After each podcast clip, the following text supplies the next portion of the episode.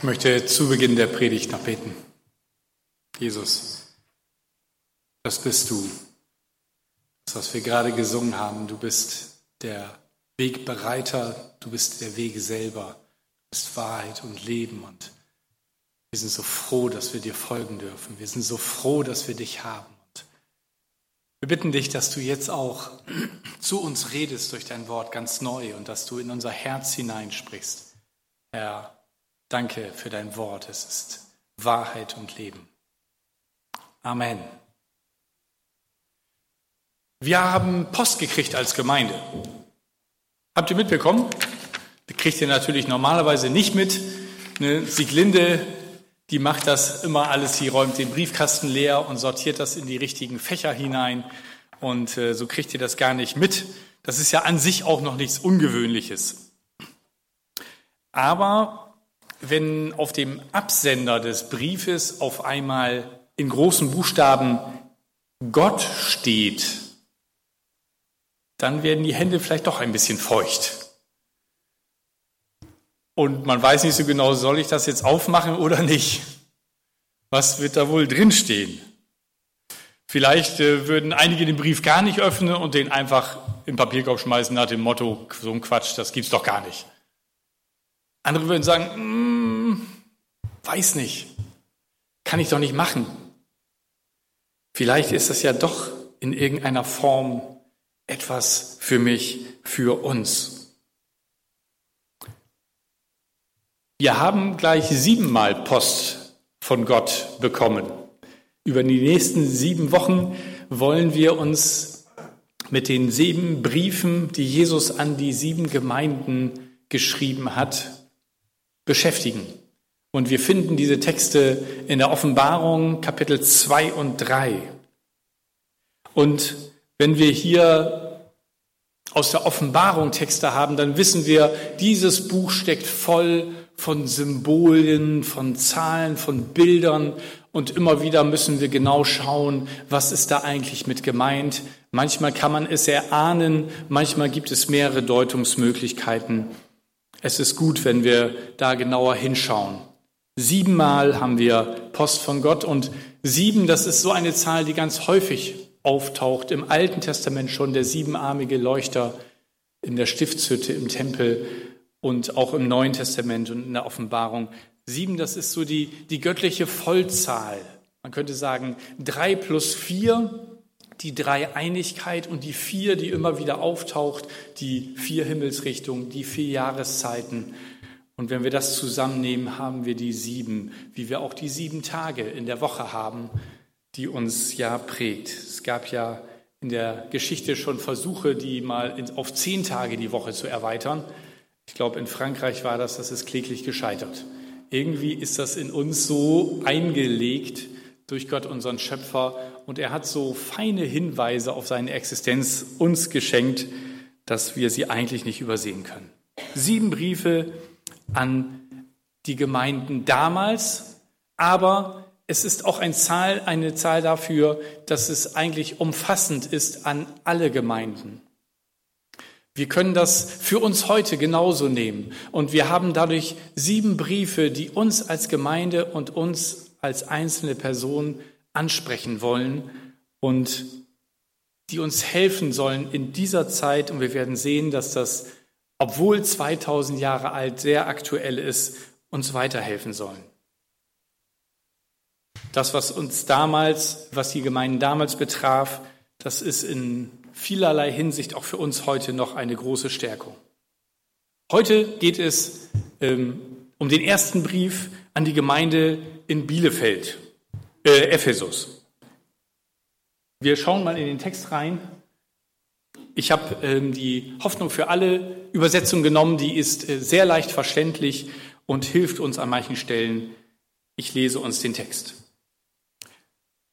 Schreib an den Engel der Gemeinde in Bielef äh, Ephesus, der in seiner rechten Hand die sieben Sterne hält und zwischen den sieben goldenen Leuchtern umhergeht, der lässt dieser Gemeinde sagen, ich weiß, wie viel Gutes du tust, weiß von all deiner Arbeit und ich kenne auch deine Standhaftigkeit.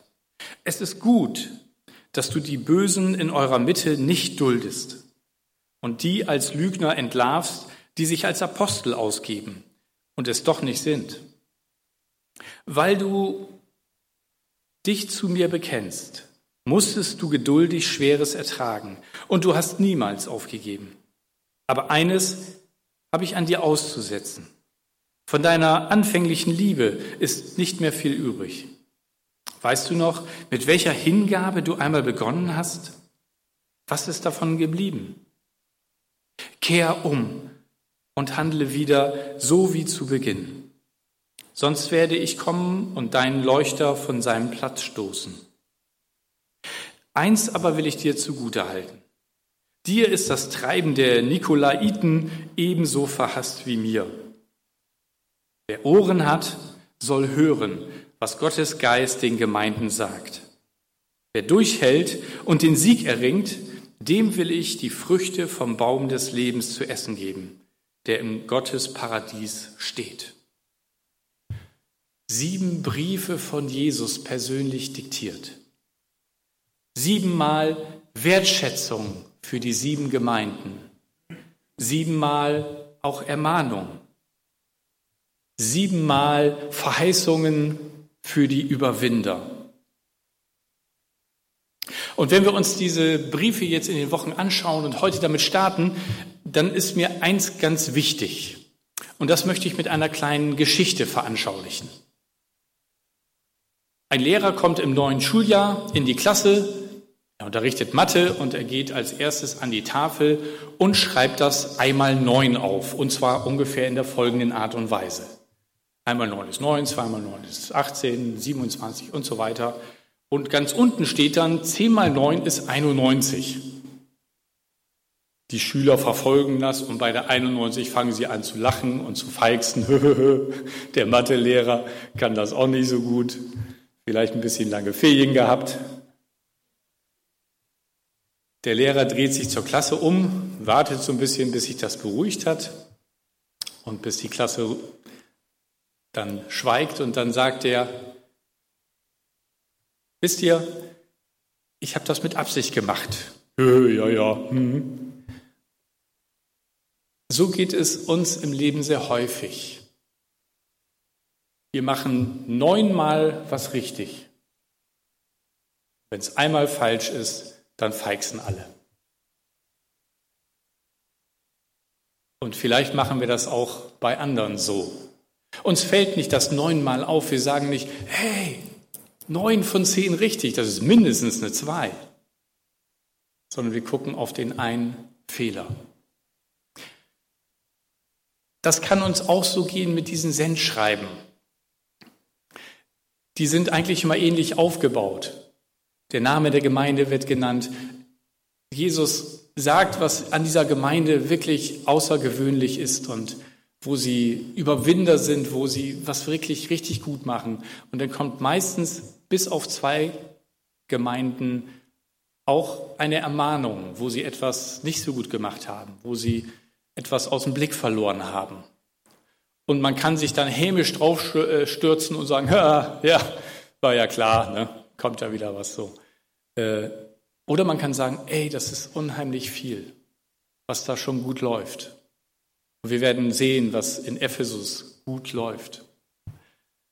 Und deswegen ist mir das so wichtig, dass wir mit diesem Blick, neun von zehn Sachen sind richtig, auf diese Briefe gehen. Denn es ist ja nicht nur die Gemeinden damals, sondern auf diese Art und Weise gucken wir ja auch uns heute selber an, uns als Gemeinde. Aber auch so gucken wir ins Leben hinein. Und wir können immer, immer, immer Fehler finden. Wir Deutsche sind da super gut drinne. Ja, wir sind da international bekannt für. Ja, also man schätzt unsere Produkte auch deswegen, weil die ähm, ja so durch so viele Prüfungen gegangen sind und weil die wirklich so exzellent sind. Aber mit Deutschen direkt zu tun haben, das will nicht jeder.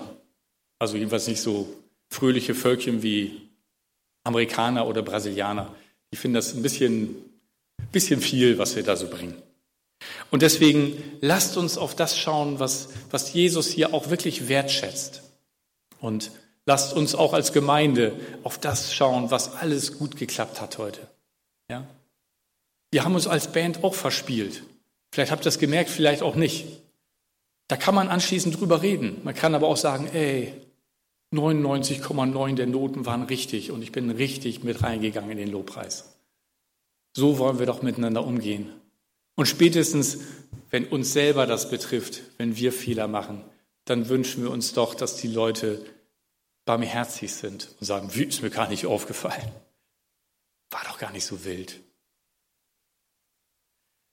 Also, so wollen wir auch uns dieses Schreiben an die Gemeinde in Ephesus angucken. Und Ephesus, das ist ja die Gemeinde, die in der heutigen Türkei liegt, wie eigentlich die anderen Gemeinden auch. Wir schauen uns mal das Gebiet an auf der Karte, gleich mal die nächste, dann seht ihr ein bisschen dichter dran, wo wir uns befinden. Ähm, ganz unten seht ihr Patmos, das ist die Insel, auf der ähm, der Johannes verbannt ist. Und dort empfängt er die Offenbarung. Und dann sehen wir, man kann sozusagen eine Rundreise machen, die sieben Gemeinden, an die geschrieben wird. Und da ist Ephesus die erste, die man sogar damals noch auf dem Wasserwege erreichen konnte. Und hier seht ihr mal den Stadtplan skizziert von der Stadt Ephesus, was da alles an Sehenswürdigkeiten gewesen ist. Der große Tempel der Artemis und der Hafen, das große Theater. Ephesus war in der Blütezeit eine Stadt mit 330.000 Einwohnern, also wie Bielefeld heute. Ja? Deswegen passt das unheimlich gut. Und das Theater hatte 27.000 Plätze, also ungefähr genau unsere Schüko-Arena. Das kann doch kein Zufall sein. Ja? Ist doch unglaublich. Und Ephesus wurde unter anderem das Licht Asiens genannt, auch wie Bielefeld. Nein, das vielleicht nicht so. Man kann davon ausgehen, dass es eine Vorzeigestadt war mit, mit breiten Arkaden, Prachtstraßen, die vom Hafen direkt zum Theater führten. Sie lag an dem Fluss Keister, der in der Nähe des Ägäischen Meeres war, hatte einen Hafen und lag am Ende einer großen Handelsstraße.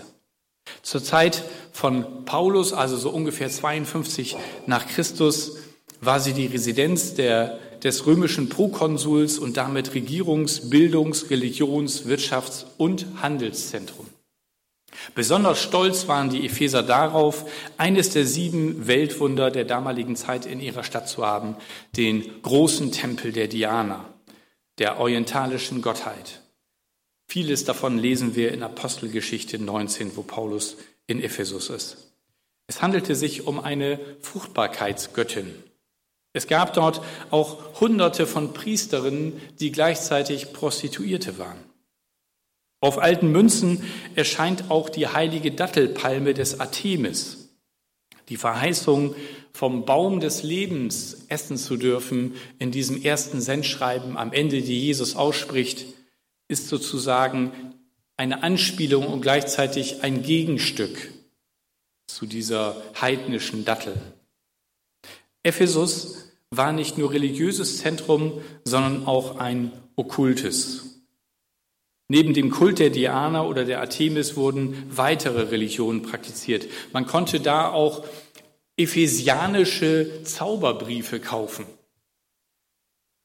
die wahlweise gegen schwere Krankheiten helfen sollten, die Fruchtbarkeit für kinderlose Ehepaare schenken sollten, die geschäftlichen Erfolg versprachen. Ephesus war wegen seiner vielen dämonischen Bindungen und Belastungen ein hartes Pflaster für die Missionare. Das Evangelium kam so etwa 52 nach Christus nach Ephesus, als Paulus, Priscilla und Aquila nach einem kurzen Besuch dort zurückgelassen hatte. Später wurde die Stadt der kurz- oder langfristige Wohnort von Paulus, der war etwa zwei Jahre dort, Timotheus, Johannes und wahrscheinlich auch Maria. Timotheus und Johannes und wahrscheinlich auch Maria starben in Ephesus. Neben Jerusalem war die Stadt die bedeutendste der frühen Christenheit, wie Bielefeld. Und es gab die erste Bibelschule dort. Die fand unter der Leitung des Paulus statt. Und von hier aus wurde die ganze Gegend Asien evangelisiert. Es gab sehr ungewöhnliche Wunder. In Apostelgeschichte 19 lesen wir davon, dass sogar die Schweißtücher des Paulus auf Kranke gelegt wurden und die sind gesund geworden. Hier wurde in der Stadt der äh, Prediger Apollos mit dem Heiligen Geist erfüllt. Er hatte nur von Jesus gehört, aber noch nicht von dem Heiligen Geist und dort bekam er den Heiligen Geist durch Gebet. Paulus schrieb einen seiner theologisch wichtigsten Briefe an die Gemeinde dieser Stadt, den Epheserbrief. Timotheus wirkte hier bis zu seinem Märtyrertod als Bischof. Jesus richtet sein erstes Sendschreiben an die Gemeinde in Ephesus die geografisch der Insel Patmos am nächsten lag. Und auch später die Kirchenväter Irenäus und Eusebius bestätigen, dass der Apostel Johannes nach Ephesus zog und dort lebte. Wahrscheinlich hatte er die Oberaufsicht über die sieben Gemeinden. Eine Generation später schreibt Ignatius von der beständigen Treue der Gläubigen der Stadt. Aber trotz dieser ruhmreichen Vergangenheit ist Ephesus die einzige der sieben Städte, die es heute nicht mehr gibt, die nicht mehr existiert. Es gibt nur noch ein paar Ruinen. Schauen wir mal in diesen Brief etwas genauer rein. Vers 1. Schreib an den Engel der Gemeinde in Ephesus. Da steht im Griechischen das Wort Angelos. Wir kennen das Wort durch das deutsche, eingedeutschte Wort Evangelium, da ist auch das Angel drinne. Und das ist im Griechischen Euangelion, gute Nachricht, gute Botschaft. Das heißt, Angelos heißt nicht nur Engel, sondern Bote, Botschafter. Und auch wenn eigentlich äh, alle Bibelübersetzungen, die ich gefunden habe, hier Engel übersetzen, müssten wir eigentlich an der Stelle richtige übersetzen an den Botschafter oder Boten, der, der den Brief überbringt, der Vorsteher, der Gemeindeleiter der Gemeinde von Ephesus. Und dann geht's los, der in seiner rechten Hand die sieben Sterne hält und zwischen den sieben goldenen Leuchtern umhergeht, der lässt dieser Gemeinde sagen. Und darin steckt unheimlich viel Trost, denn Jesus selber ist es ja. Und er hält diese sieben Gemeinden, er hält Ephesus. In seiner Hand ist sie. Sie ist geschützt. Jesus hat in Johannes 10, 28 gesagt, niemand kann sie aus meiner Hand reißen. Und das gilt auch für die Gemeinde als Zuspruch hier in Ephesus. Egal was passiert, Jesus hält uns. Und dann heißt es im Vers 2, ich weiß, wie viel Gutes du tust, weiß von all deiner Arbeit und ich kenne auch deine Standhaftigkeit. Man könnte fast sagen, was er hier beschreibt, dass die Gemeinde so eine Martha-Gemeinde ist. Ihr kennt die Geschichte von Maria und Martha. Die Maria, die Jesus zuhört und die Martha die ganze Zeit ins Schwitzen kommt, weil sie für zwölf Jünger, die plötzlich eingefallen sind, plus den Meister Essen kochen muss. Und Maria hilft nicht mit. Und dann geht sie zu Jesus und sagt, ha, siehst du denn nicht, dass diese da, als könnte sie mit ihrer Schwester nicht reden, mir nicht mithilft? Könntest du ihr das nicht mal sagen? Und Jesus sagt, du hast unheimlich viel Mühe, Wertschätzung. Aber ganz ehrlich, Maria hat in diesem Fall das Bessere gewählt, nämlich Gemeinschaft mit mir und mir zuhören. Weil Essen kochen kannst du auch noch, wenn ich weg bin. Aber meine Worte hören, das ist in diesem Moment wichtiger. Und so wird diese Gemeinde eigentlich beschrieben. Jesus wertschätzt, was sie alles tun. Und Jesus würde auch bei uns wertschätzen, was wir alles tun. Und wir tun als Gemeinde unheimlich viel, selbst jetzt in Corona-Zeiten, was im Hintergrund läuft, was nicht so sichtbar ist. Aber wie viel hier ehrenamtlich von euch gearbeitet, mitgearbeitet wird, mitgedacht wird, vorbereitet wird, das ist wirklich unglaublich mit welchem Herz ihr die einzelnen Leute im Blick habt, wie ihr Einzelne anruft, ihnen nachgeht, das ist in dieser Zeit unheimlich wertvoll. Jesus wertschätzt das, auch bei uns. Und er wertschätzt die Standhaftigkeit. Das heißt, dass sie zu ihm stehen und das mitten in einer Stadt. Wir müssen uns das ja so vorstellen. Ephesus war doch ein Tick anders noch als Bielefeld. Da gab es nur eine Gemeinde. Hier gibt es etwas über 130. In Ephesus gab es eine Gemeinde und dann gab es da diesen riesigen Tempel und diese ganzen Götzenkulte. Und sie haben es geschafft, in dieser Stadt zu überleben und die Botschaft von Jesus hochzuhalten, egal was für Angriffe da auf sie zugekommen sind. Standhaftigkeit. Das ist auch heute noch wichtig, dass wir zu Jesus stehen, als Einzelperson, aber auch als Gemeinde. Im September ist wieder der Marsch für das Leben in Berlin, am dritten Samstag im September. Und äh, wir wurden angefragt, ob wir nicht auch ein Hinweisplakat für diesen Marsch fürs Leben ähm, bei uns aufhängen können. Und wir werden das tun. Ein Banner wird also in der nächsten Woche bei uns am Gebäude angehängt werden. Und das hat auch etwas mit Standhaftigkeit zu tun, dass wir Zeugnis geben. Und ich habe keine Ahnung, es gibt vielleicht auch hier Leute, die das in Bielefeld nicht ganz so witzig finden, wie bei der Demonstration in Berlin immer auch Gegendemonstranten sind. Und es kann sein, dass ein paar Eier an unsere Hauswand geworfen werden oder was anderes. Keine Ahnung. Aber das muss uns nicht schocken, darüber müssen wir uns nicht empören. Diese Botschaft, dieses unbegrenzte Ja Gottes zu jedem Leben, egal wie gesund oder krank es ist. Dieses Zeugnis braucht die Welt. Und wir müssen standhaft sein. Und dann sagt Jesus in 2b, es ist gut, dass du die Bösen aus eurer Mitte nicht duldest und die als Lügner entlarvst, die sich als Apostel ausgeben und es doch nicht sind. In der ersten Gemeinde waren Irrlehrer ein besonderes Problem. Sie hatten ja gerade erst frisch die gute Botschaft bekommen und immer wieder mussten sie auch nachfragen, oh, wie ist das da und wie kann man das, den Glauben da leben und wie ist das, wenn ich im Alltag und gelten, gelten denn noch die Gebote oder nicht mehr? Viele Fragen. Und dann kam eben auch so selbsternannte Apostel, die vielleicht mehr im Blick hatten, dass es schön ist, dass viele Menschen ihnen zuhören und dass sie durch Reden dann vielleicht frei Kost und Logis bekommen und vielleicht sogar noch ein bisschen Spenden sammeln können. Und das war ganz wichtig, dass sie aufpassten, was die Leute reden und ob es echte Apostel sind oder nur selbsternannte. Betrifft uns das heute noch? Hm, was hier die Gemeinde angeht, können wir doch als Gemeindeleitung relativ gut aufpassen, wen wir hier auf die Kanzel lassen und wen nicht. Aber, und das ist vielleicht noch viel ähm, gefährlicher, als es in der damaligen Zeit möglich war. Es gibt YouTube. Es gibt unheimlich viele selbsternannte Apostel und Prediger bei YouTube. Wer da mal gegoogelt hat, der kann zu fast jedem Thema jemanden finden, der das richtig oder falsch findet.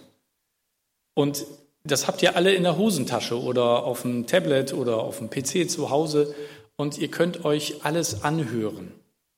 Und die Frage ist halt, wem schenkt ihr Vertrauen? Und wer spricht wirklich die Wahrheit? Überzeugend reden können die alle. Aber was davon ist Wahrheit? Wenn wir glauben, dass es Wahrheit ist, dann werden wir uns danach verhalten. Und dann werden wir eventuell verführt und von dem guten Weg weggebracht werden. Und darum bitte, bitte achtet sehr genau darauf, was ihr hört. Und da gibt es auch Leute mit Professorentiteln, Doktor der Theologie, Professor der Theologie, das ist keine Garantie dafür, dass die Leute Jesus lieben oder dass sie an Jesus glauben.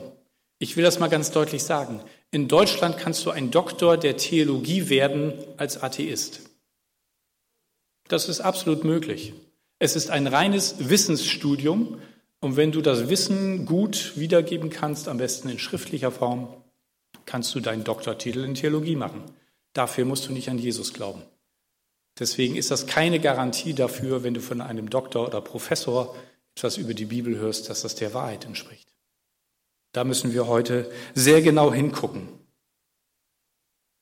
Deswegen prüft alles. Und wenn ihr euch unsicher seid, gerne fragt mich oder fragt einen der Ältesten.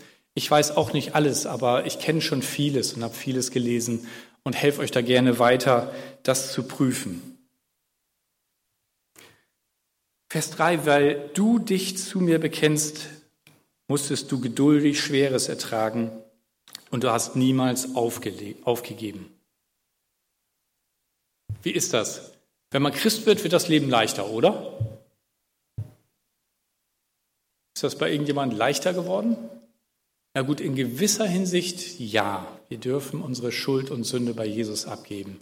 Und das wird leichter. Aber manchmal können wir fast sagen, werde Christ und die Schwierigkeiten fangen es richtig an.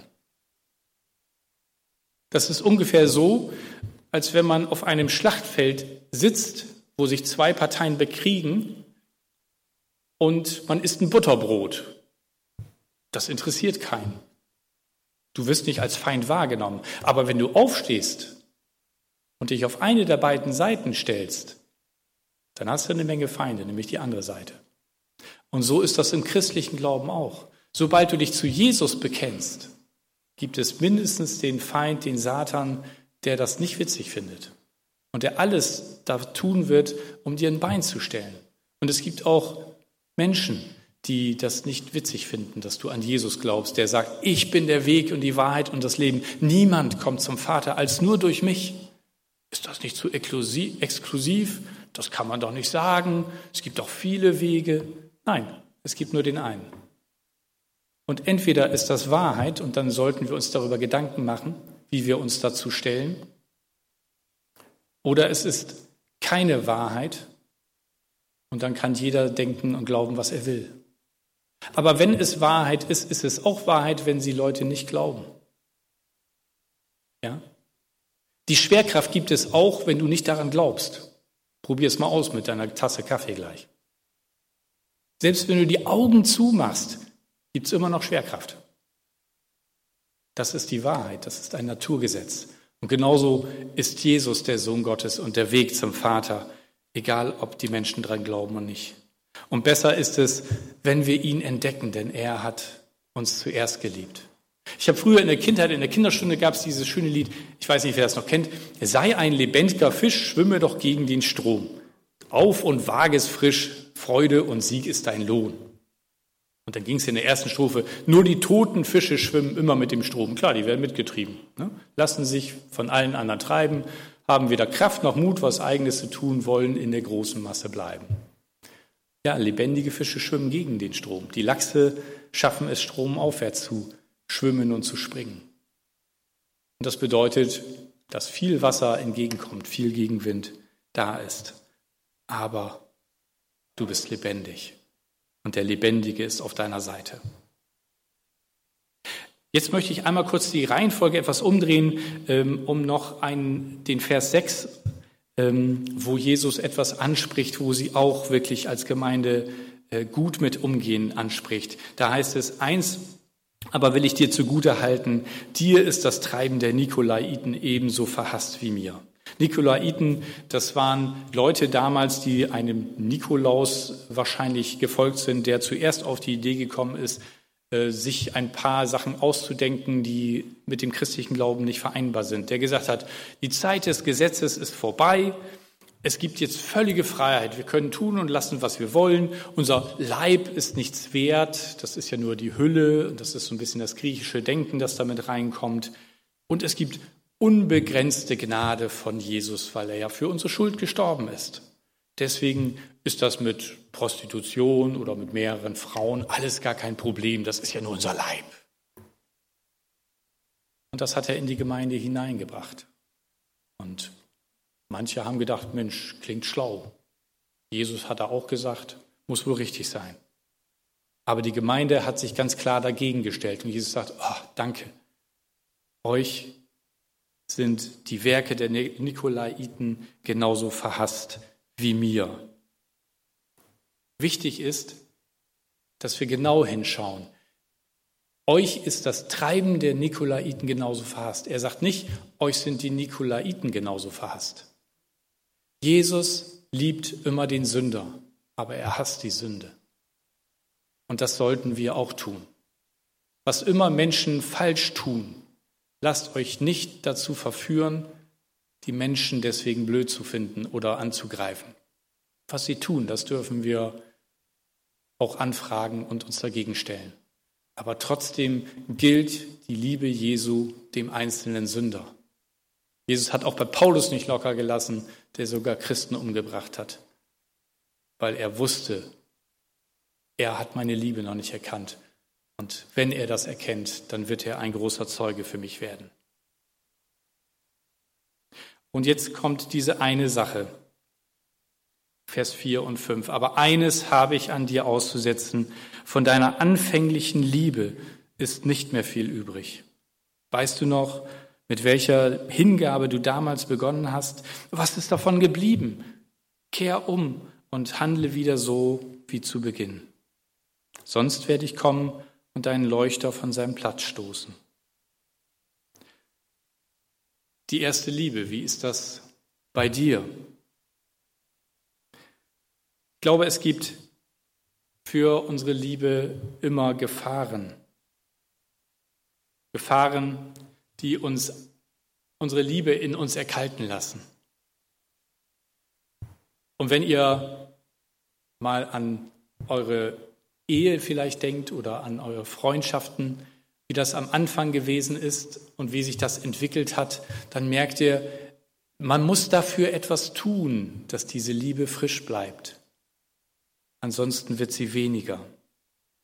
Ich möchte einfach nur mal zwei Dinge benennen, die unsere Liebe leicht erkalten lassen, wo wir wachsam sein müssen, damit unsere Liebe frisch bleibt wie die erste Liebe.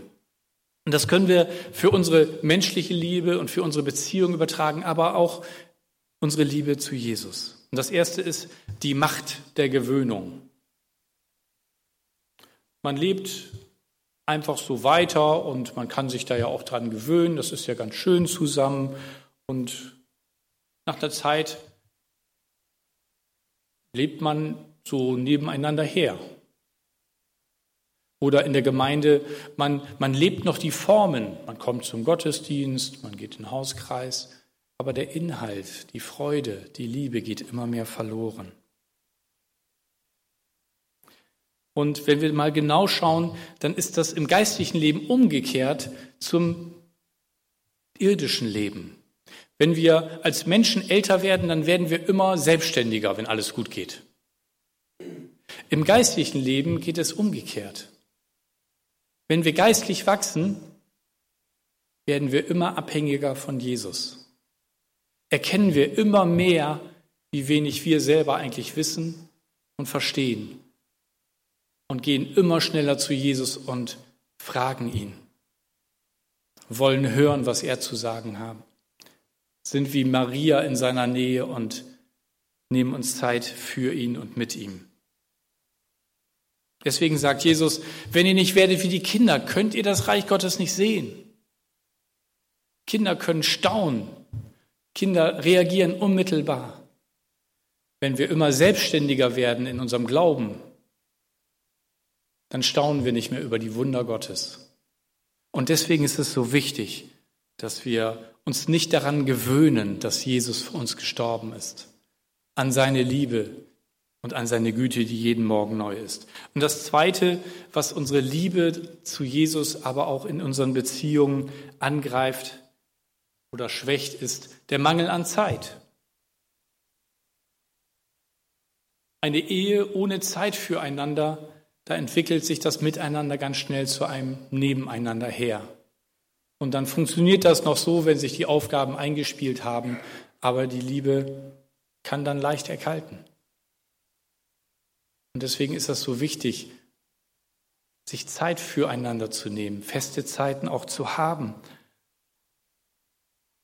Und genauso auch in der Beziehung zu Gott. Erinnerst du dich noch an die Zeit, als du frisch zum Glauben gekommen bist? War die Bibel auf einmal spannend? Standen da auf einmal Dinge drin, die du vorher nicht entdeckt hast? Ja, weil auf einmal hast du kapiert, das ist nicht nur irgendein Buch und irgendwelche Worte. Da redet einer persönlich zu mir, der noch jetzt lebt und der mich unendlich liebt. Wie ist das bei dir? Ist das bloß eine schöne Erinnerung damals, als ich noch jung war und frisch zum Glauben gekommen bin? Oder ist die Sehnsucht in dir noch vorhanden, zurück zur ersten Liebe zu kehren. Mir geht das genauso, dass ich auch manchmal vor lauter Arbeit diese Liebe in mir erkaltet. Oder weil ich mich ablenken lasse oder weil andere Dinge wichtiger werden. Ich habe im Urlaub jetzt äh, ein Buch gelesen, das ist auch gut, theologisch interessantes Thema. Und ich habe so mittendrin aber gemerkt, ich brauche gerade was fürs Herz. Und dann habe ich ein anderes Buch genommen, das ich, ich glaube, vor knapp 30 Jahren das erste Mal gelesen habe. Ähm, Finsternis dieser Welt, ein, ein spannender Roman, wo in Romanform erzählt wird, ähm, wie in einer kleinen Stadt in Amerika ähm, gerade was anfängt drunter und drüber zu gehen und wie ein Pastor in einer kleinen Gemeinde angefeindet wird. Und das Ganze wird auf zwei Ebenen erzählt. Einmal die tatsächliche Geschichte und dann wird die unsichtbare Welt, wo Engel und Dämonen gegeneinander kämpfen, beschrieben. Und das ist unheimlich spannend. Und immer, wenn etwas passieren muss, was Gutes, dann fragt der Engel Hauptmann seinen Freund, haben wir ausreichend Gebetsdeckung? Weil wenn Christen beten, können Engel kämpfen. Ja? Ich kann das Buch schwer empfehlen, es wird euer Gebetsleben verändern. Mich hat es wieder ganz neu angezündet. Und wir brauchen immer wieder solche Zündhölzer für unser Herz. Dass wir erkennen, wow, was steckt da alles hinter? Wenn wir die Augen zugehen und im Frühling durch die Natur gehen, werden wir nichts sehen. Aber wenn wir sie öffnen, und wir brauchen immer wieder so Augenöffner. Und manche Bücher haben so diese, diese Power, diese Kraft, uns die Liebe neu für Jesus ins Herz zu schreiben. Und darum sucht etwas. Wenn euch die Beziehung zu Jesus nicht egal ist, dann tut etwas, dass dieses Feuer wieder in eurem Herzen ist. So wie die Emmaus-Jünger, die es gemerkt haben, im Nachhinein, als Jesus neben ihnen ging, brannte nicht unser Herz. Wir haben doch was gemerkt. Und dann ist, ist es ihnen egal, dass es spät abends ist. Sie rennen den ganzen Weg zurück nach Jerusalem, um das zu teilen mit den anderen Jüngern. Investiere Zeit in die Beziehung mit Jesus. Und dann ist Erweckung etwas, was in deinem Herzen beginnt. Wisst ihr, wir haben eben auch das schöne Lied gesungen, Erwecke du uns neu. Da haben wir von uns gesungen, von, von mir, von dir. Nicht in erster Linie diese Welt braucht Erweckung, wir brauchen es. Erlöster müssten die Christen sein, hat Nietzsche mal gesagt. Und fröhlicher. Dann wollen Leute auch dabei sein. Wenn diese Liebe überfließt aus unserem Herzen. Und du und ich, wir sind dafür verantwortlich dass diese Liebe wieder wächst und leuchtet. Und ich möchte das ganz persönlich machen. Und ich frage dich am Ende des Gottesdienstes, möchtest du das? Möchtest du zurückkehren zur ersten Liebe? Falls du Jesus noch nicht kennengelernt hast, kannst du das auch. Dann komm anschließend zu mir und wir laden ihn in dein Leben ein. Aber wenn du das möchtest, dann sing den Refrain von dem Lied, das wir gleich noch einmal singen wollen. Erwecke du uns neu wirklich von Herzen mit und nimm das mit nach Hause, denn das macht den Unterschied. Ich möchte noch beten und dann wollen wir das Lied noch einmal gemeinsam singen. Die Band kann schon nach oben kommen. Jesus. Es ist einfach unglaublich, was du für uns getan hast. Und das nicht nur vor 2000 Jahren. Du lebst, du bist lebendig, du bist hier, du bist an unserer Seite und du wünschst dir nichts mehr, als dass wir dir neu unser Herz geben. Und das möchte ich jetzt tun. Jesus, ich gebe dir mein Herz. Ihr könnt das im Stillen auch für euch selber beten. Ich gebe einen Moment Zeit und kommt in der Stille zu Jesus. Schüttet ihm euer Herz aus. Ladet ihn neu ein. Lasst euch füllen mit seiner Liebe und seinem Geist.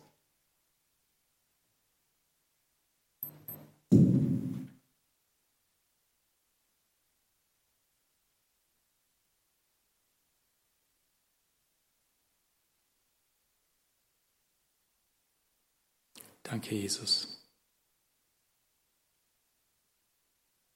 Danke, dass du ein Gott der zweiten, dritten, vierten Chance bist. Und dass du uns nicht fallen lässt und dass niemand uns aus deiner Hand reißen kann. Amen.